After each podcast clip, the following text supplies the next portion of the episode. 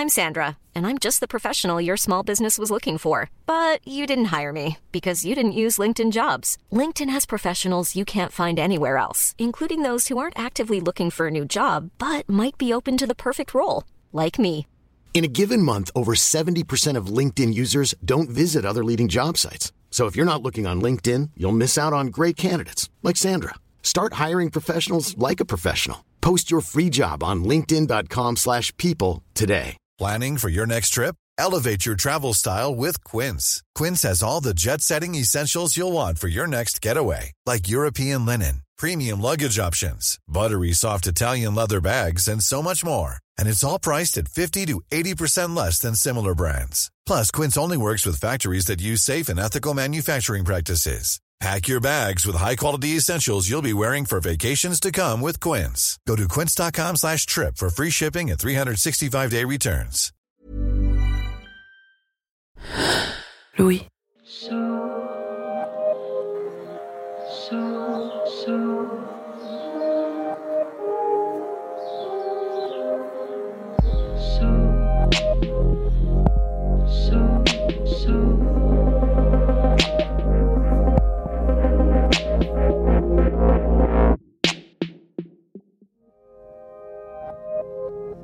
Si vous deviez choisir, là, tout de suite, la personne qui pourra faire des choix pour vous, si vous n'en avez plus la possibilité, à qui penseriez-vous? Pas la personne qui choisira à votre place, mais celle qui pourra transmettre les volontés que vous lui avez partagées. Que ce soit votre envie d'être enterré plutôt qu'incinéré, ou la façon dont vous voulez voir gérer votre fin de vie. Personnellement, je connais le souhait de plusieurs de mes proches. Je leur ai donné les miens. Et cette pensée me rassure. Pourtant, je ne peux pas m'empêcher d'imaginer la situation où la personne choisie ne respecte pas les volontés qu'on lui a transmises. Parce que face à une situation exceptionnelle, elle juge son raisonnement plus pertinent pour appréhender les événements. Ou parce que faire appliquer les choix qu'on lui a transmis est trop douloureux. Je peux facilement visualiser la situation Comment on peut se croire capable, au moment où on donne sa parole, de demander le ton d'organe de la personne qu'on aime? Et comment, face à la situation, soudain, cela nous semble inimaginable? Même si c'était la consigne que l'on avait reçue. Alors cette personne, vous l'avez? Cette semaine dans Passage, une histoire de mère et de fille, et de confiance qui se construit. C'est l'histoire de Sarah et Marie, au micro de Léa Châteauret. Je suis Maureen Wilson. Je suis Charlotte Pudlewski. Bienvenue, dans, Passage.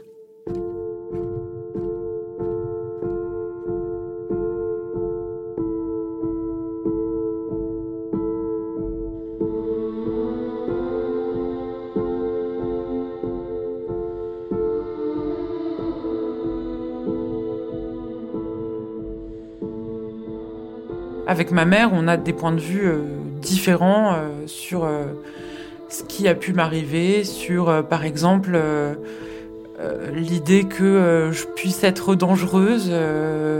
pour moi, tant qu'il n'y a pas d'action dangereuse ou de, faute dangereuse, le, danger n'existe pas, ne s'est pas matérialisé et, on verra toujours les choses, on voit, on voit et on verra toujours les choses différemment là-dessus.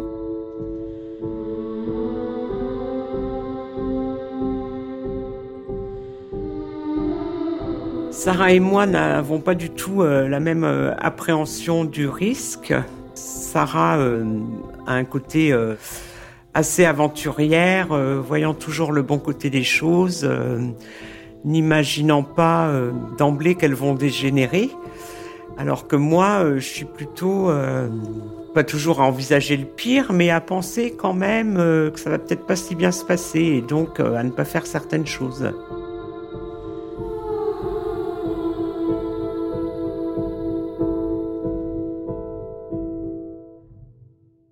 2007, euh, Sarah commence à émettre le projet de voyager un an en Inde.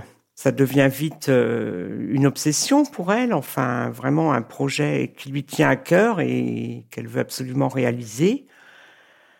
Et pour moi qui ne suis pas du tout quelqu'un d'aventurier, enfin j'avoue que c'est vraiment euh, trop aventureux, enfin sans sans point de chute et tout. Non, je suis dans une angoisse. Je fais tout pour l'en dissuader, mais plus les jours passent et plus elle se conforte dans ce projet et elle met tout en œuvre euh, pour y arriver. J'ai 21 ans, je viens de finir ma licence d'histoire et, et j'essaie de partir six mois. Je pars à l'automne 2008. Euh, et en fait, je pars, mais sans, sans vraiment avoir de projet. Je ne sais pas où je veux aller, je sais pas ce que je veux faire, je veux découvrir l'Inde. Quand j'arrive euh, dans mon bureau et que je retrouve mes collègues, euh, tout le monde me dit ben, T'en fais une tête. Et là, je leur explique ben, que ça y est, Sarah est partie. Et évidemment, je me mets à pleurer, mais bon, j'arrive à me ressaisir. Mais cette journée est très dure et pleine d'inquiétude pour moi.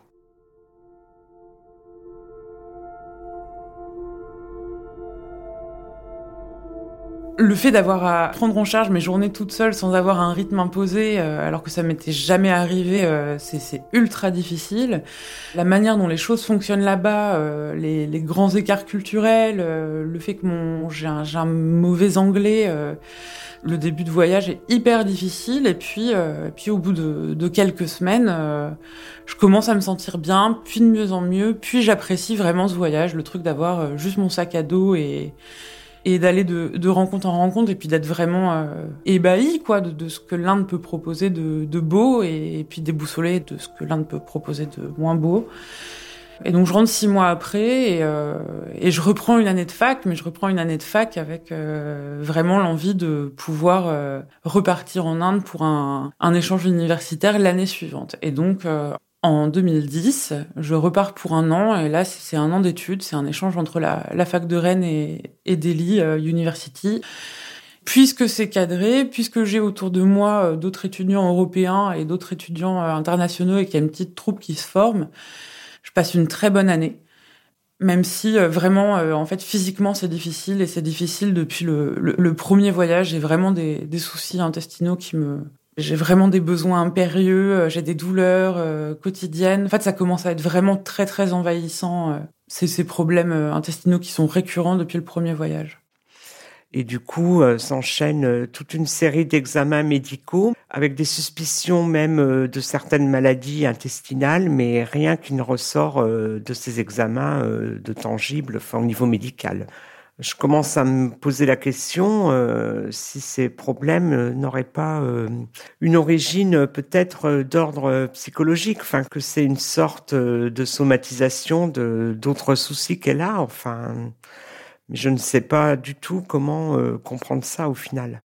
Je rentre d'Inde au début de l'été 2011. Je décide de continuer le master que j'avais entamé en Inde, donc le master Histoire Sciences Po que j'ai entamé à Delhi. Et donc je reprends la fac et euh, comme les années précédentes, je prends aussi un, un travail pour pouvoir assumer euh, cette nouvelle année euh, universitaire. Je, je, deviens surveillante, mais je deviens surveillante dans le lycée où, où ma mère exerce euh, comme CPE. Et donc, je partage mon temps entre Rennes où j'ai un appartement et la ville où j'ai grandi et où ma mère et moi travaillons dans ce lycée. À la Toussaint, je me rends compte en fait que c'est beaucoup trop difficile pour moi à ce moment-là, avec mes problèmes intestinaux, d'assurer à la fois la fac et à la fois mon job de, surveillante. Et j'ai vraiment envie de conserver euh, mon indépendance, donc je décide de continuer à travailler, mais euh, d'arrêter, de reporter le, le master pour pouvoir me soigner. Et donc c'est super dur parce que euh, bah, déjà je peux plus rien manger en fait plus de sucre, plus de viande, plus de lait, plus rien, plus de gluten. Du jour au lendemain, j'ai aussi beaucoup beaucoup de temps libre et je commence à combler en fumant des, des pétards. J'en fume d'abord un le soir et puis bah je, je fume dès le matin. Je fume 10 pétards par jour, 15 pétards par jour et ça pendant, pendant plusieurs mois. Je sais qu'elle fume pas mal. Elle est vraiment dans une phase euh, plutôt d'instabilité et qui m'inquiète. Enfin, je me demande euh, vers quoi tout ça va, va la conduire. Enfin, sa vie semble mouvementée à ce moment-là. Quand je rentre à Coutances le dimanche avant d'aller euh, travailler au lycée le lundi, je décide d'aller passer la soirée chez une copine. J'arrive chez cette amie et on choisit de regarder le, le grand débat entre Sarko et, Le Pen. Et le débat, ça, me fait complètement vriller en fait. Je j'arrive pas du tout à être raisonnable là sur ce, ce risque de basculer dans l'extrême droite. Ça me fait vraiment vraiment très peur à ce moment-là. Après la, soirée, je rentre, euh, je rentre chez ma mère, je me couche et, et j'arrive pas à dormir. J'arrive vraiment, vraiment pas à, à éteindre en fait le, le, le, flux de pensée qu'il y a en moi. Et quand le réveil sonne à 6h30, je suis, je suis dans un état où j'ai l'impression que c'est un état nouveau. Je me lève, je me prends une douche, je m'habille, je suis complètement euh, à la fois au radar, à la fois bouleversée et je descends en bas pour boire un thé et je suis censée aller au, aller au lycée en même temps que ma mère en fin de compte. Et quand elle, elle arrive pour se servir son thé dans la cuisine, bah je, je craque. Elle me dit, euh, maman, euh, je ne me sens pas bien du tout, euh, je ne vais pas être capable d'aller travailler, je ne sais pas ce que j'ai, mais c'est trop dur, je me sens vraiment mal, je peux pas aller au lycée. Je suis assez surprise quand même de voir la proportion que son mal-être prend ce matin-là et je me dis que ce n'est pas possible qu'elle reste comme ça, que ça fait plusieurs jours que les, choses couvent. Je lui dis qu'il faut vraiment qu'elle aille au centre médico psychologique, par exemple, rencontrer quelqu'un. Je me retrouve toute seule. Je parviens à prendre une douche et m'habiller à peu près correctement. Et je vais au CMP, euh, dont ma mère m'a laissé l'adresse en partant. Et j'arrive au CMP, et là, euh, je formule que je me sens très seule, que je me sens angoissée. Enfin, tout un tas de choses que je m'étais refusée à même réaliser que c'était ce que je ressentais. Et du coup, il y a tout qui sort là, et l'infirmière qui me reçoit bah, est plutôt douce et plutôt gentille. Et puis elle me, elle me cale un rendez-vous avec euh, avec un psychiatre aux urgences euh, psychiatriques de l'hôpital euh, en début d'après-midi. Le psychiatre euh, me reçoit dans son bureau ensuite pour à peine une poignée de minutes, me dit que mon état ressemble à, un état dépressif et il me prescrit des antidépresseurs. Quand Sarah revient à la maison suite à son rendez-vous au CMP avec une ordonnance, enfin une prescription d'antidépresseurs, euh, je me dis que certainement qu'ils ont bien pointé euh, son mal-être, le fait que, que, son moral soit au plus bas, et que ce traitement va sans doute euh, l'aider à reprendre le dessus, enfin que ça mettra plusieurs semaines à agir, sans doute une quinzaine de jours avant qu'elle en voit les, les effets. Mais je me dis que c'est une bonne chose. Je suis pas particulièrement inquiète qu'elle ait ces médicaments à prendre je commence à prendre le traitement le soir, euh, et puis je fais du mieux que je peux pour euh, pour rester à la maison, pour me reposer, et en même temps, euh, je me sens toujours vraiment agitée et, pas bien, et c'est pas forcément hyper confortable euh, d'être à la maison avec ma mère et ma sœur, et je, ressens pas du tout d'effet bénéfique des médicaments en tout cas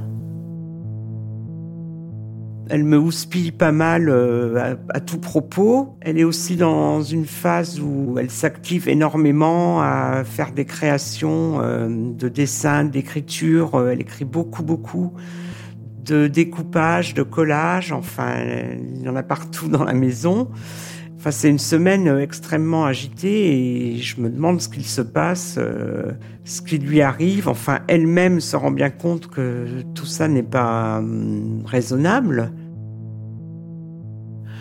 je me sens un peu enfermée, je suis un peu agitée, j'ai envie de, voir des gens. Et du coup, euh, je ressors euh, voir, euh, voir un copain, une première soirée. à nouveau, je fume, je me couche tard. le lendemain, je sors à nouveau.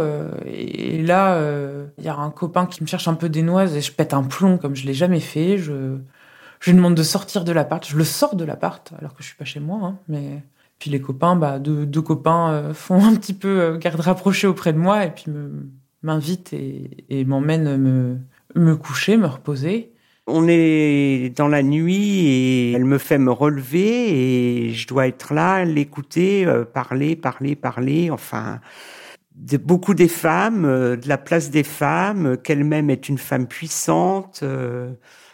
Moi, j'essaie de lui faire comprendre que ben, moi, j'ai besoin de dormir et que je dois aller travailler et que ça va être très compliqué, qu'il faut qu'on aille se reposer, mais non, non, Sarah ne, l'entend pas de cette oreille et pour elle, euh, il faut que je l'écoute et c'est comme ça. Enfin, elle a besoin de parler, je dois l'écouter.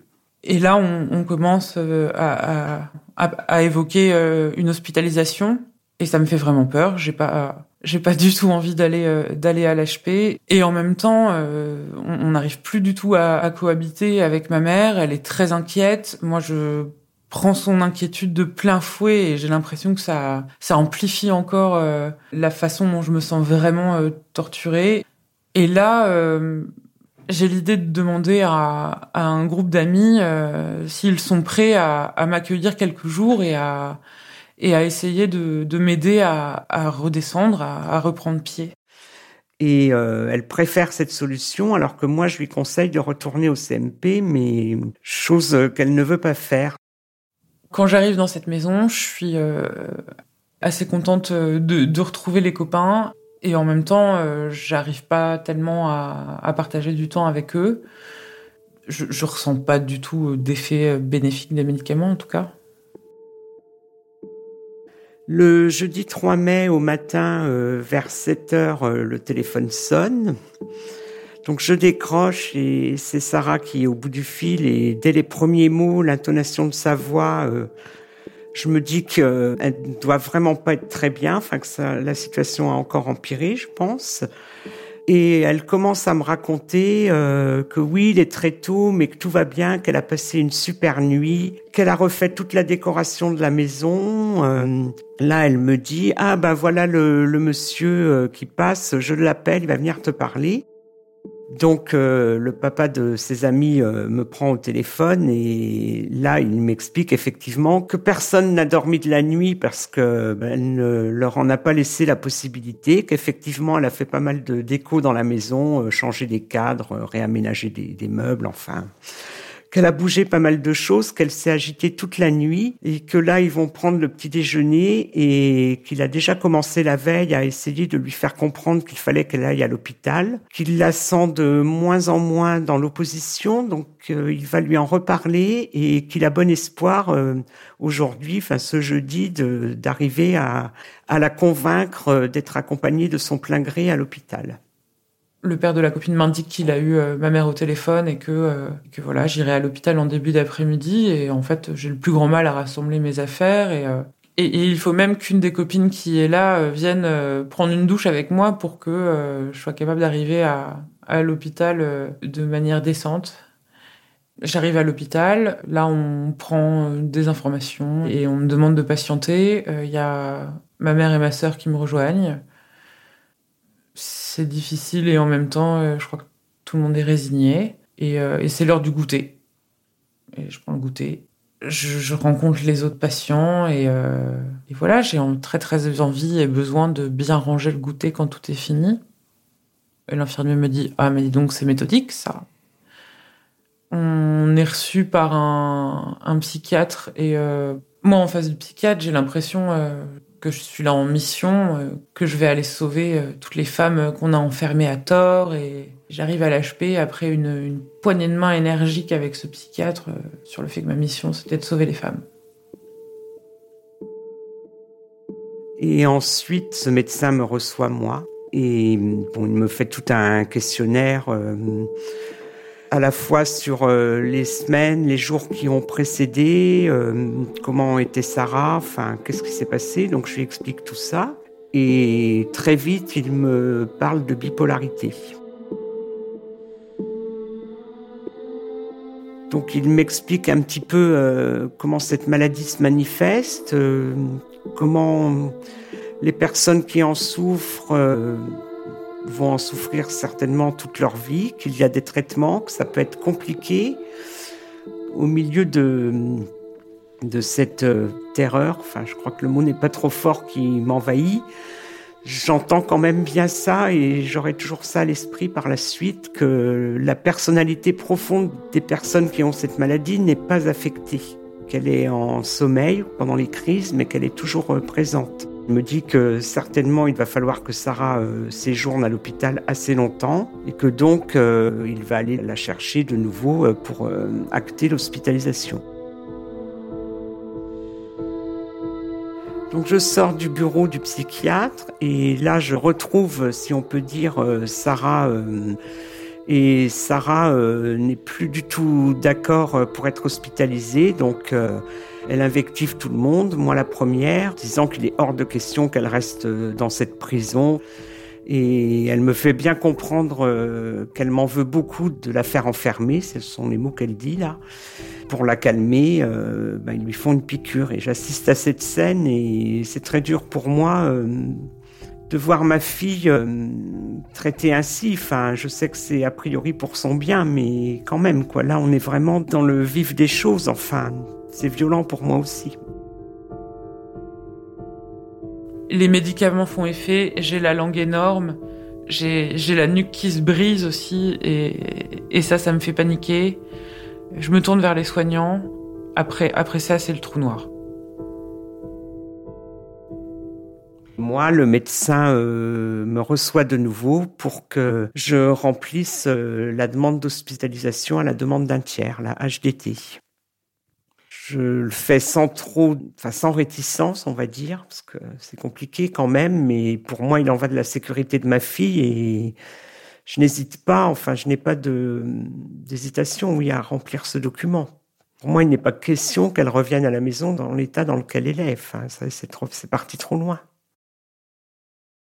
Donc, je, je sors de l'hôpital euh, et arrivé dans la voiture, euh, bah, je m'effondre en larmes je suis partagée entre le fait d'être vraiment rassurée de la savoir maintenant euh, prise en charge et, de me demander euh, qu'est-ce qui va se passer maintenant, euh, combien de temps tout ça va durer, comment va-t-elle sortir de tout ça? Enfin, je commence à me poser beaucoup de questions et à me dire que les semaines qui vont suivre vont être très dures je découvre euh, en regardant sur internet euh, l'ampleur euh, de cette maladie, que ça va pas être quelque chose qui va se résoudre avec un petit traitement, quelques cachets et quelques semaines ou quelques mois où on n'en parle plus c'est hyper douloureux pour moi et enfin de me dire qu'il arrive ça à ma fille. Enfin c'est mon bébé en même temps c'est ma grande fille mais c'est elle qui va affronter tout ça et qu'il va falloir que je sois là pour l'aider et comment je vais pouvoir m'y prendre. Et toutes ces questions là euh, vont m'occuper euh, longtemps. Enfin quand j'ouvre les yeux au matin on m'a changé je porte un pyjama bleu et, et je suis nue en dessous. Je sais pas qui m'a changé je suis dans une pièce où il y a rien, pas d'affaire à moi en tout cas. Il y a juste un gros matelas mousse là sur une planche euh, au milieu. Il y a une espèce de meurtrière. Euh, j'arrive pas à voir grand chose. Deux trois branches d'arbres et voilà. Et en fait, je, je fais vite le tour et je hurle et je tape la porte parce que je comprends pas où je suis et je veux qu'on ouvre et je comprends pas et je frappe avec mes poings et je me fais mal. Puis au bout d'un moment, il y a une tête qui apparaît par le hublot et qui me dit euh, "Oh là là, euh, va falloir vous calmer euh, si vous voulez qu'on vous ouvre, c'est pas en étant comme ça que je vais vous ouvrir." Et qui repart. Je suis révoltée, je comprends pas ce qui m'arrive, j'ai l'impression de subir euh, une, peine de prison ou une punition alors que j'ai rien fait de mal. J'ai commis aucun délit, j'ai blessé personne, j'ai rien fait de mal. Bah, c'est une semaine assez éprouvante et compliquée parce que je vois très peu Sarah finalement. Enfin, je parviens à la voir quelques minutes le samedi. Elle n'est toujours pas cohérente et puis elle est quand même euh, sous l'effet des médicaments, donc très shootée, on peut le dire. Parfois, elle peut être agressive aussi. J'apprends par les infirmiers euh, qu'ils ont dû euh, l'installer euh, dans la chambre de sécurité thérapeutique à plusieurs reprises dans la semaine.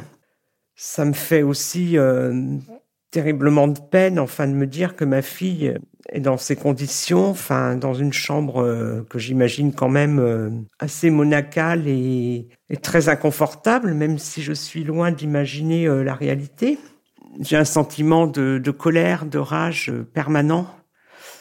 Je me dis que c'est une maladie mentale et, et que l'appréhension des gens euh, sur la maladie mentale, eh ben, elle va pas être aussi euh, généreuse entre guillemets qu'elle l'est sur d'autres maladies. C'est difficile à expliquer aux gens. Moi-même, je comprends pas tout là actuellement. Je me dis que ma fille va devoir, enfin, doit se débattre avec ça et que c'est pour longtemps. Je sors d'isolement le, euh, le sixième jour et le lendemain, euh, je suis conviée euh, à 11 heures du matin dans le bureau du psychiatre. Et je suis surprise parce que quand j'arrive dans le bureau, ma mère et mon père sont là, tous les deux. Et le psychiatre me demande de m'asseoir et pose son diagnostic. Ce diagnostic, c'est que je suis bipolaire, type 1.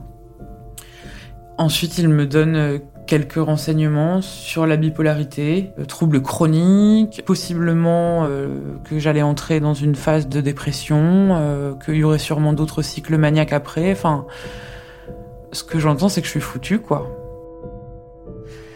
Il nous réexplique les choses, nous dit que Sarah part pour plusieurs semaines d'hospitalisation, que ça va être compliqué euh, de trouver le traitement, enfin de trouver les bonnes molécules et qu'il va falloir que tout ça se mette en place. Et il nous en dit un peu plus sur la maladie, mais très peu finalement. Et juste en réponse à mes questions. Sinon, de lui-même, il n'est pas très pédagogue, on va dire.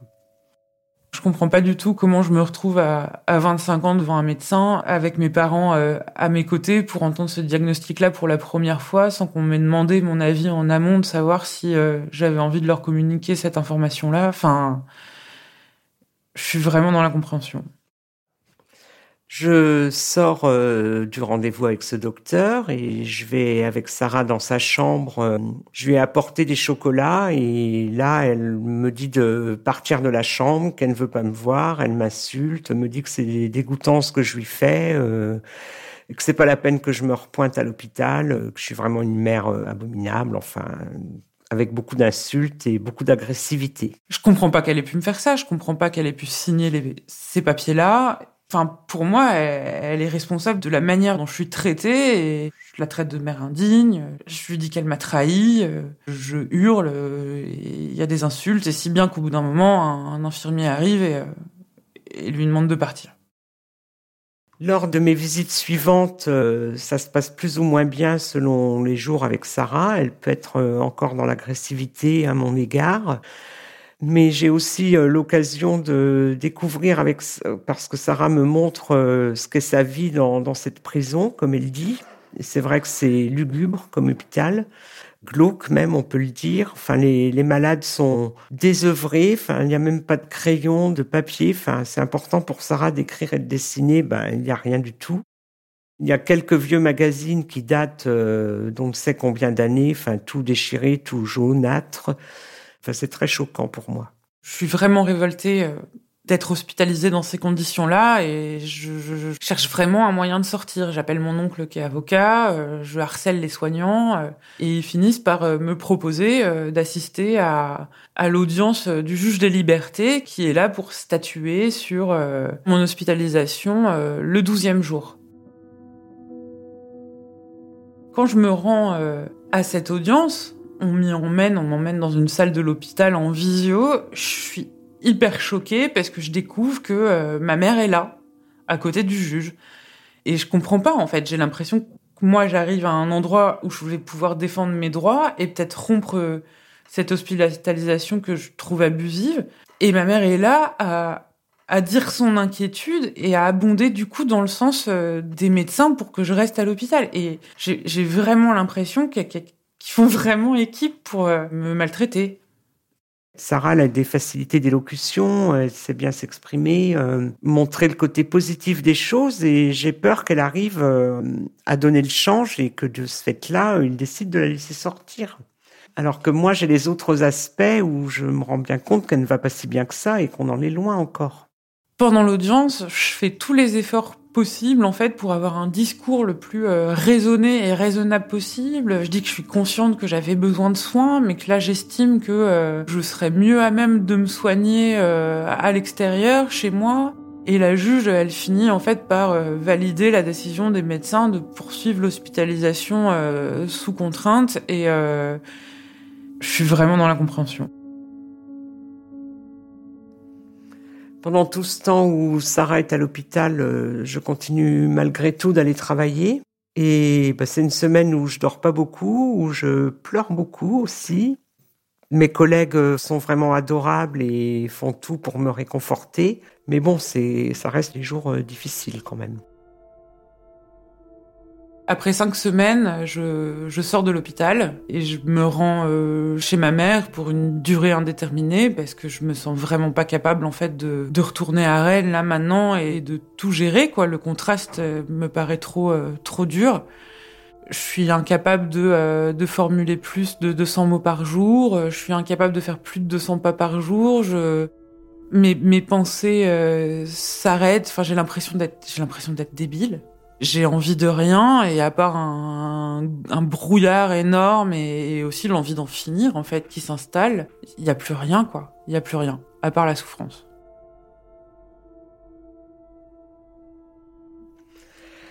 Donc Sarah passe l'été euh, à la maison en voyant de temps en temps quelques amis, mais pas tant que ça en fait. Et j'ai des images en tête euh, de Sarah dans le jardin, il fait très beau, il y a sa petite nièce qui est là. Et Sarah, elle est assise dans l'herbe, enfin son corps est là, mais c'est tout, elle est absente, enfin son regard est...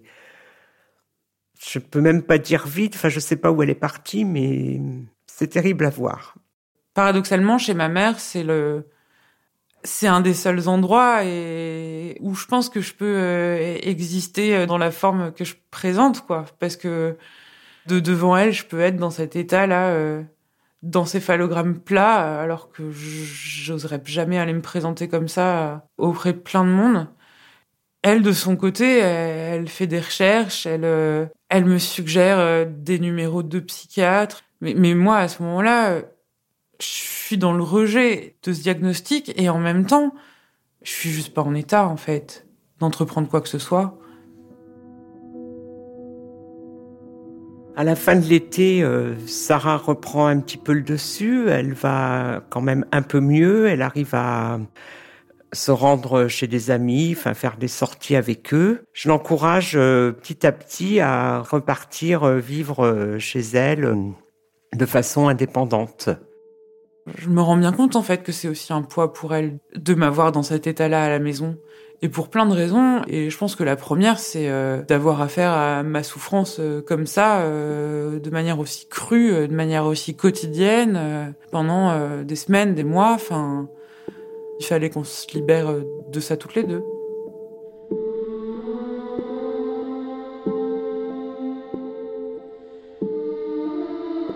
Sarah a 26 ans, nous sommes en 2013.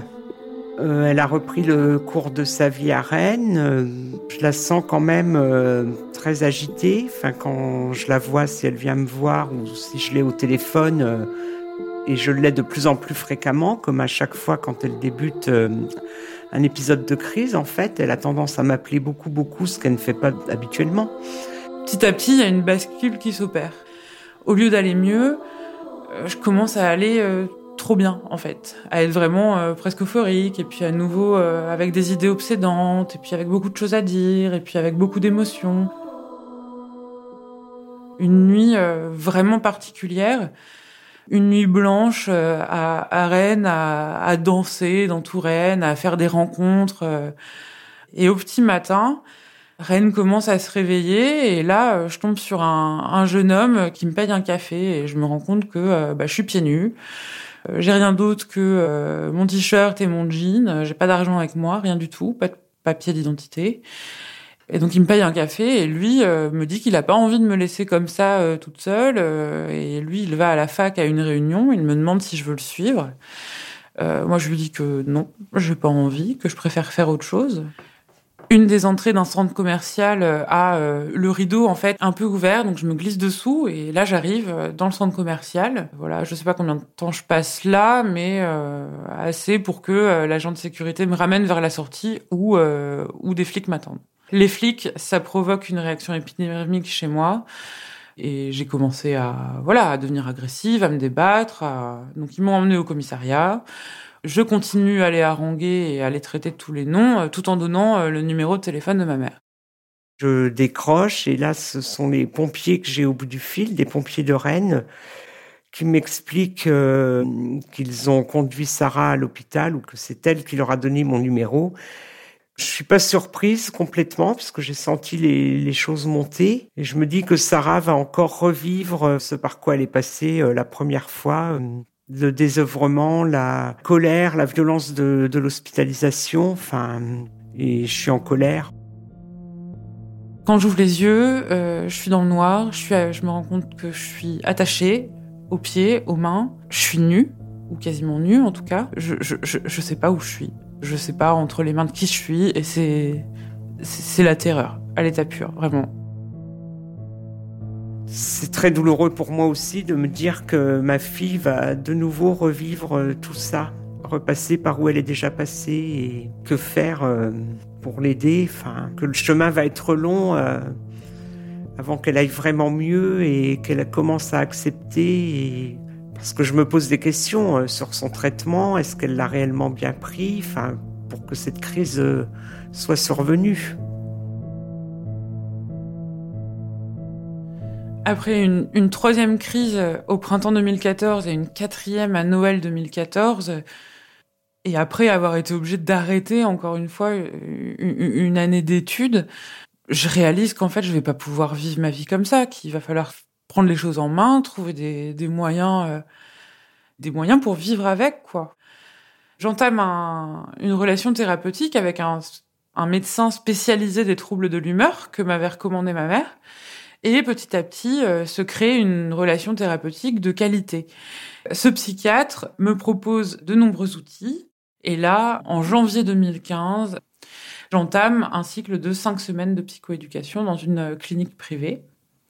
Ces cinq semaines de psychoéducation consistent en euh, des premiers temps d'échange euh, autour du trouble de manière générale et puis aussi euh, ensuite des ateliers plus personnalisés autour de mes problématiques personnelles.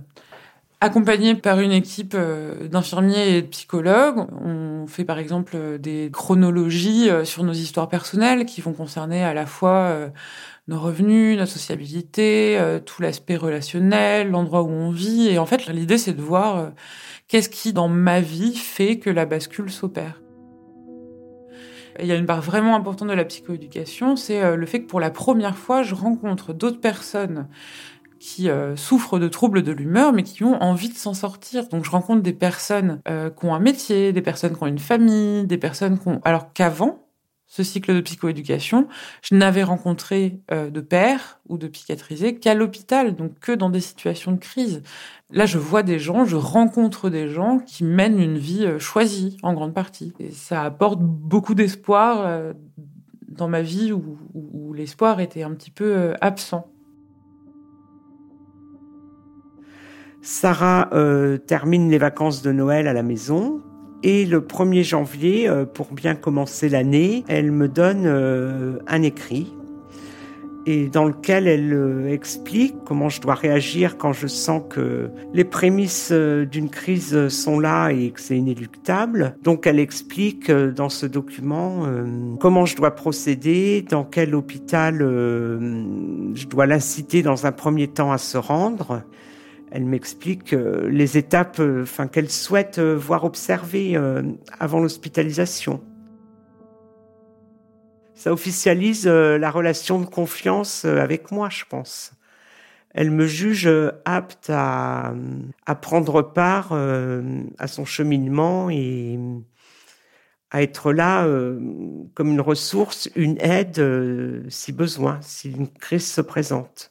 À ce moment-là, je considère que ma mère est euh, une, une vraie alliée euh, de mon rétablissement.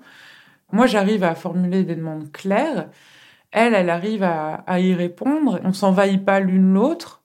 Et on peut euh, désormais avoir aussi une relation mère-fille qui existe sans que le besoin que j'ai qu'elle soit auprès de moi pour mes soucis de santé mentale ne soit trop n'ait un poids trop important sur, euh, sur notre relation. Le traitement médicamenteux, c'est une, c'est une vraie béquille pour moi. Mais en même temps, euh, moi, j'ai toujours eu à l'esprit euh, d'essayer de prendre le moins de médicaments possible. Moi, j'ose à croire que parfois, le rétablissement peut aller jusqu'à la guérison et que peut-être un jour, je pourrais m'en passer. En 2018, Je suis en Turquie où j'ai suivi mon compagnon et euh, j'y suis pour deux mois. J'ai des journées hyper calmes, hyper réglées et je me dis que c'est le bon moment. Et voilà, je fais le sevrage euh, sérieusement sur plusieurs semaines euh, d'une des deux molécules qui m'accompagne. Je le fais aussi parce que ça avait été en discussion avec le psychiatre qui me suivait auparavant. Mais quand je rentre en France, j'habite à ce moment-là dans une colocation où on est sept adultes à vivre dans un petit espace.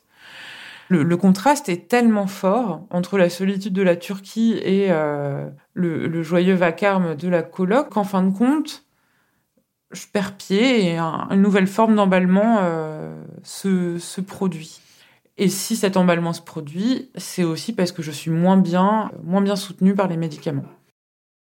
Donc Sarah me rassure en me disant qu'elle sent que ça monte effectivement, mais qu'elle arrive encore à gérer, que ça devrait aller, qu'elle va se reposer, se forcer à dormir, enfin qu'elle pense arriver à, faire sans aller à l'hôpital. Et le dernier jour, sa colocataire me rappelle un matin en, me disant euh, tu sais, je pense que là, les choses s'accélèrent vraiment. On convient du coup euh, que je parle à Sarah au téléphone. Et là, ben, j'explique à Sarah, euh, je lui fais part de mon point de vue, euh, qui est de lui dire que là, c'est vraiment en train de monter et qu'elle ne va pas y arriver toute seule et que ce serait peut-être mieux, effectivement, d'aller à l'hôpital, que ça ne devrait pas être un séjour très long, donc, euh, bah, Sarah, qui est très enjouée au téléphone depuis un jour ou deux, euh, me dit euh, Mais oui, ma petite maman, si tu me dis que je dois aller à l'hôpital, bah, je vais y aller. Et si ça te fait plaisir, bah, je vais y aller. Vous pouvez appeler les pompiers, je prépare mon sac et tout. Bah, moi, je me dis que c'est quand même une bonne évolution et une super décision, enfin qu'elle soit capable de prendre cette décision et de pas attendre de ne plus être apte à le faire qu'elle a vraiment pris conscience euh, du moment où ça peut dérailler et tout faire pour l'éviter. Dans un premier temps, lorsque j'arrive dans ce nouveau service, le traitement initial, celui qui était euh, antérieur à, ma tentative d'arrêt d'une des molécules, est rétabli, selon la même posologie. J'évoque néanmoins avec l'interne euh, la possibilité d'utiliser un autre antipsychotique pour contenir la manie. Et il l'enregistre dans mon traitement comme si besoin. Deux jours plus tard, euh, mon état ne s'est pas amélioré et la manie ne, cesse de s'amplifier. Et lors d'un nouveau rendez-vous, là, l'interne choisit euh, de remplacer euh, une des molécules de mon traitement au long cours par une nouvelle. Les jours suivants, mon esprit et mon corps rejettent complètement cette molécule que l'interne m'a imposée. J'ai des tremblements, j'ai des spasmes, mon estomac est une pierre, je me sens oppressée tout le temps, je suis vraiment dans une angoisse permanente. Le soir suivant, puisque je suis en hospitalisation libre, je choisis de refuser de prendre ce médicament-là. L'infirmier essaye de me convaincre, à quoi je lui réponds euh, que c'est moi qui décide et puis que je vais prendre à la place l'antipsychotique si besoin, qui est sur ma fiche de traitement. Quelques jours plus tard, une infirmière que j'aime beaucoup vient me chercher et m'emmène dans le bureau de l'interne. Et là, euh, nos échanges deviennent euh, conflictuels très vite. Lui me reproche le fait euh, d'avoir euh, rompu le, traitement qu'il m'avait prescrit. Et moi, en face, euh, je, plaide d'avoir pris la bonne décision, puisque ce traitement était, je le ressentais de manière très très violente. Lui, il reste vraiment enfermé dans une posture qui veut dire je suis le médecin, je sais. Alors je pense qu'il est surpris en fait de se retrouver en face de quelqu'un qui jargonne aussi bien que lui. Euh, je lui dis que je sais ce que je veux, que je sais ce qui me va, et puis aussi quelque part que entre lui qui est interne euh, en psychiatrie générale et, moi qui suis euh, qui suis spécialiste de ma pathologie, bah j'ai l'impression que j'ai une longueur d'avance. Et voilà, en face de lui, j'estime que lui doit s'appuyer sur le savoir que j'ai construit pour me soigner et et que mes revendications elles sont légitimes.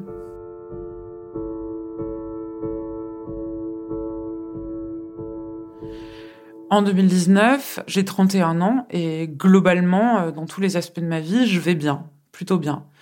Par contre, euh, du point de vue de l'emploi, c'est toujours pas évident et je sais pas trop quoi faire euh, de, mon master histoire Sciences Po. J'ai toujours du mal à joindre les deux bouts Et depuis l'hiver 2018, je perçois une allocation adulte handicapé. Elle est pensée euh, différemment pour chacun et elle est pensée pour moi comme une manière euh, d'être un tremplin pour pouvoir accéder à un équilibre financier satisfaisant. En avril, je dois formuler avec la psychiatre qui me suit depuis quelques mois ma demande de renouvellement d'allocation adulte handicapé. J'arrive dans son bureau et là, elle me dit, euh, sur un ton très dédaigneux, elle me dit, euh, mais moi, j'avais pas bien compris. Je vois pas pourquoi euh, vous voulez faire une, une, demande de renouvellement d'AH. Les gens comme vous, ils en ont pas besoin. ils s'en passent très bien. Et moi, je reçois ces mots-là. ils me font mal parce que j'ai l'impression qu'en fait, elle me traite de profiteuse, elle me traite de nuisible, elle me traite et je me retrouve à, défendre devant elle euh, pourquoi elle avait été mise en place, euh, pourquoi est-ce que là, euh, au moment où le monde entier est en train de se casser la gueule avec le Covid, bah j'ai l'impression que j'ai toujours besoin de cette béquille. Et elle me dit qu'elle va remplir la feuille, mais, mais je sors de son bureau complètement dégoûtée. Les semaines suivantes, le rendez-vous tourne en boucle dans ma tête. Et le rendez-vous est aussi l'ensemble de la relation euh, thérapeutique, si on peut l'appeler comme ça. Euh. Et je me rends compte qu'en fait, euh, il y, a, plein d'autres moments où elle a été indélicate, où elle a été brusque. et puis je me rends compte aussi qu'elle me demande 4 euros de main à main à l'issue de chaque séance et que et en me renseignant, je me rends compte que c'est pas dans les clous. Et là, j'en viens à questionner vraiment son intégrité à elle. Du coup, je prends une décision. Je, sais que je veux mettre fin à la relation thérapeutique, mais je veux la mettre face aussi à, ce qu'elle m'a renvoyé. Et pour ça, je, bah, je me tourne vers ma mère et je lui demande si elle veut bien m'accompagner. Et elle me répond, euh, elle me répond sans hésiter oui.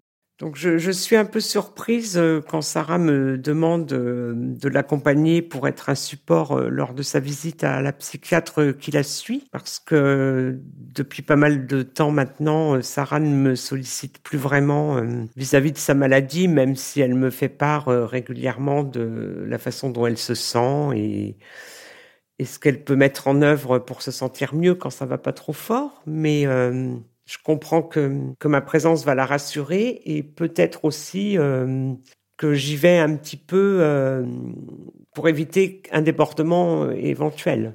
On arrive, ma mère et moi, dans le bureau pour pour cette séance où j'ai envie de lui indiquer pourquoi je veux je veux rompre la, la relation thérapeutique.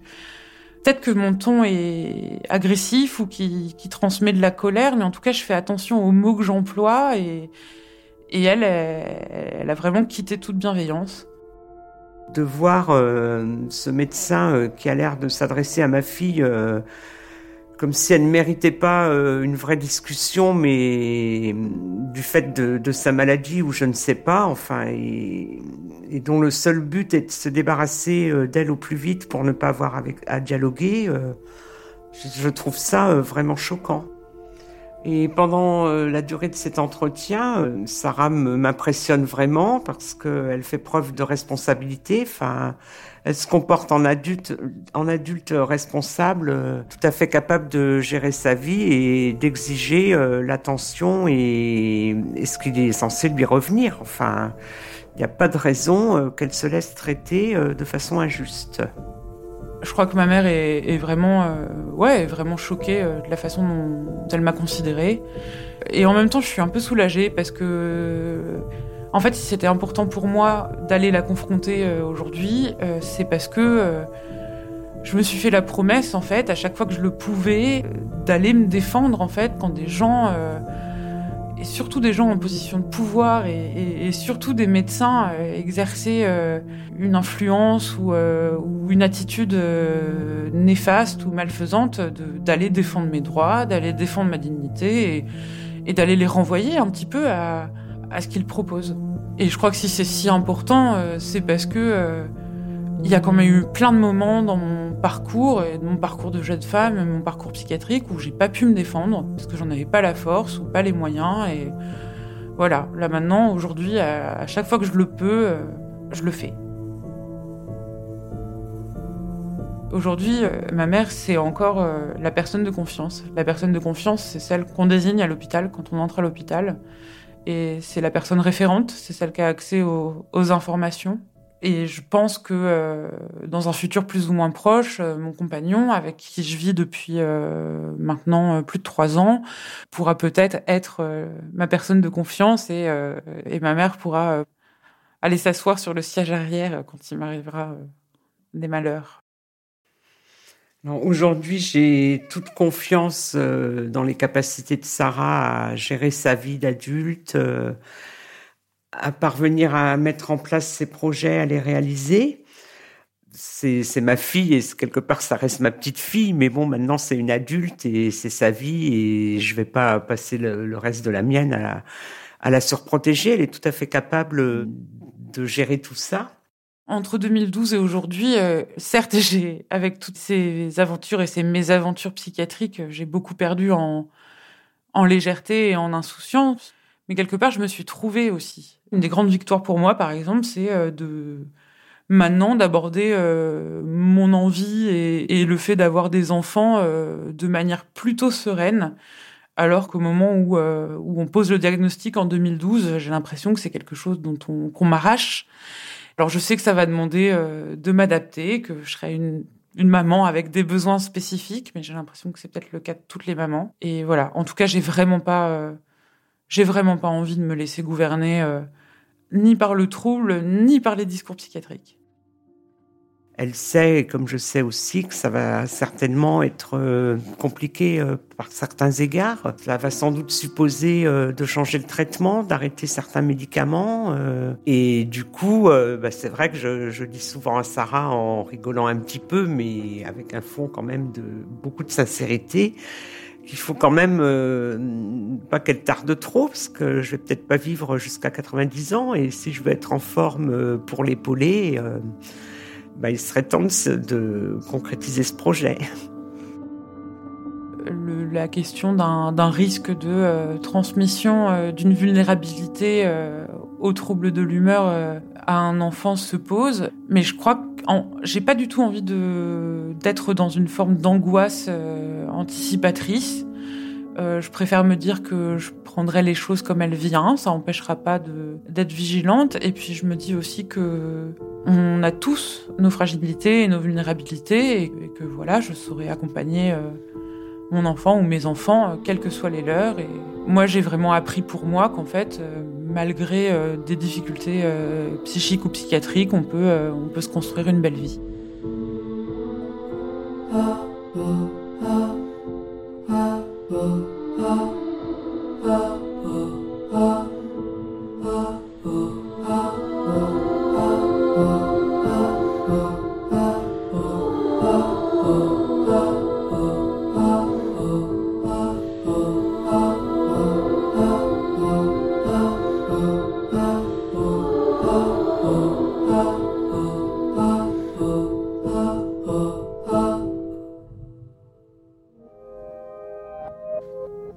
Cet épisode de passage a été tourné et monté par Léa Châteauret. Il a été réalisé par Juliette Medevielle.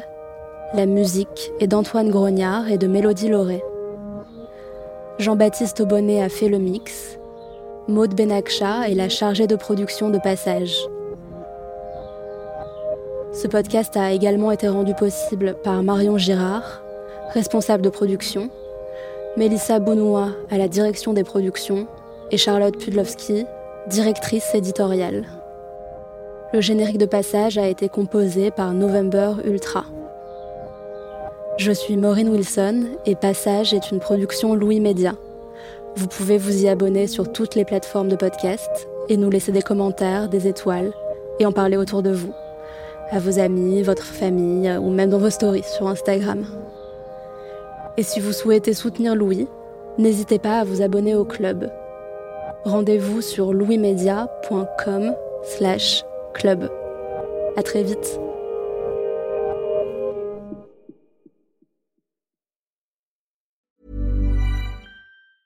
Hey, it's Paige DeSorbo from Giggly Squad. High quality fashion without the price tag. Say hello to Quince.